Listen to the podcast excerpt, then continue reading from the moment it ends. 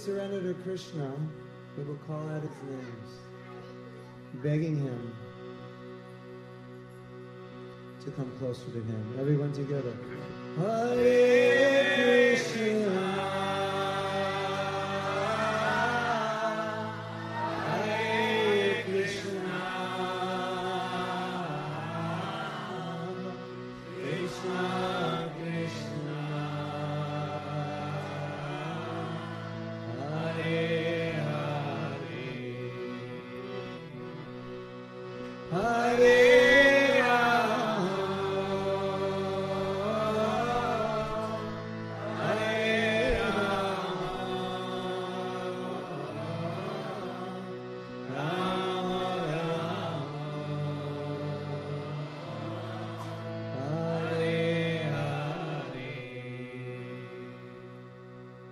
Today in the workshop we heard the story of Draupadi who called Hey Govinda.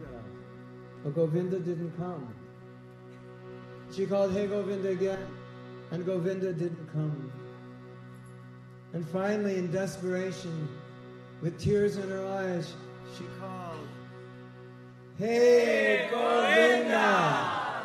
Hey Govinda! And Govinda came. When Govinda came, Draupadi said, I called you. And you didn't come. Why? And Krishna said, The way you were calling, I didn't know if you really wanted me, if you really needed me. She called again.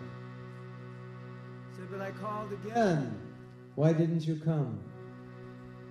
Said, Because I wasn't sure you really wanted me.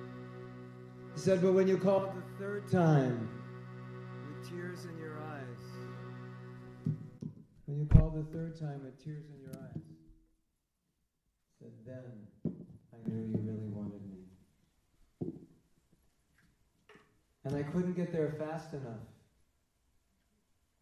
But when you cried, I could come on the chariot of your tears and come immediately to save you. So, we're calling Krishna. We have to call a little harder. So let's try a little harder.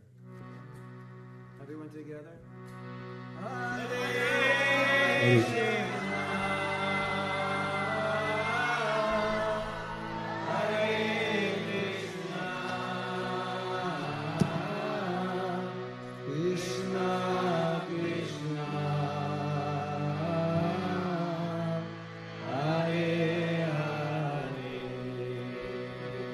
Little harder. Hare Rama. Hare Rama. Rama Rama. Hare Hare. When you chant the name of Krishna, you're calling Krishna. And Prabhupada said, Krishna hears you. He said, You're calling me. And Krishna says, Yes, you're calling. What do you want?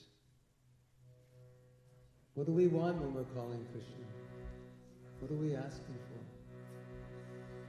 What do we really want? Krishna, please accept me. One more time, asking Krishna, crying to Krishna, please accept me. Hare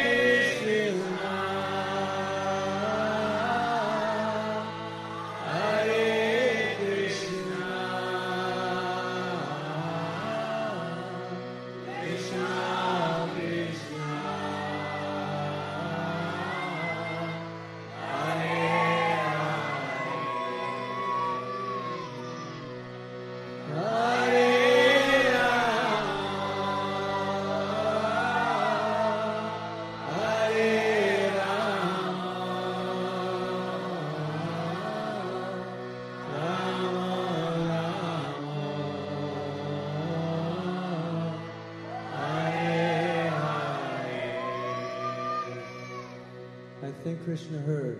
Now keep that mood. The same mood we had, and let's chant a little more. Hare Krishna, Hare Krishna, Krishna Krishna.